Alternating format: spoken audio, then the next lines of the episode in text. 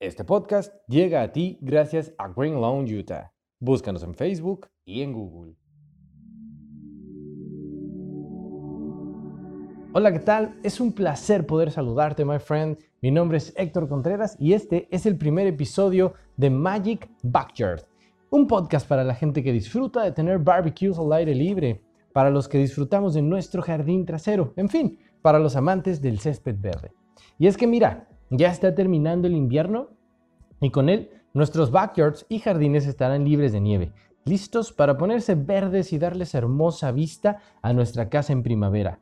Aquí entran muchas preguntas que los amantes del outside nos hacemos.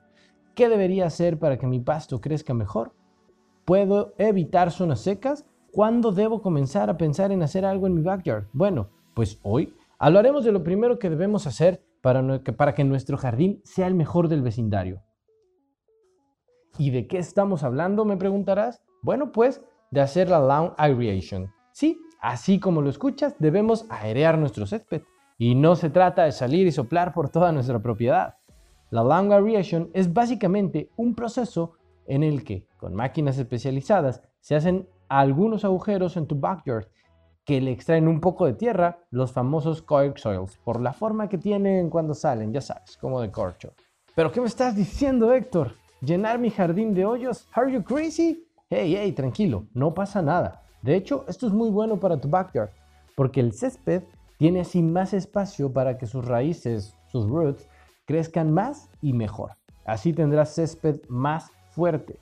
Pero también, al hacer la aireación, permitimos que el agua y los nutrientes de los fertilizantes penetren a la tierra y la nutran. Así nuestro jardín crecerá siempre verde y mucho más frondoso y mucho más saludable.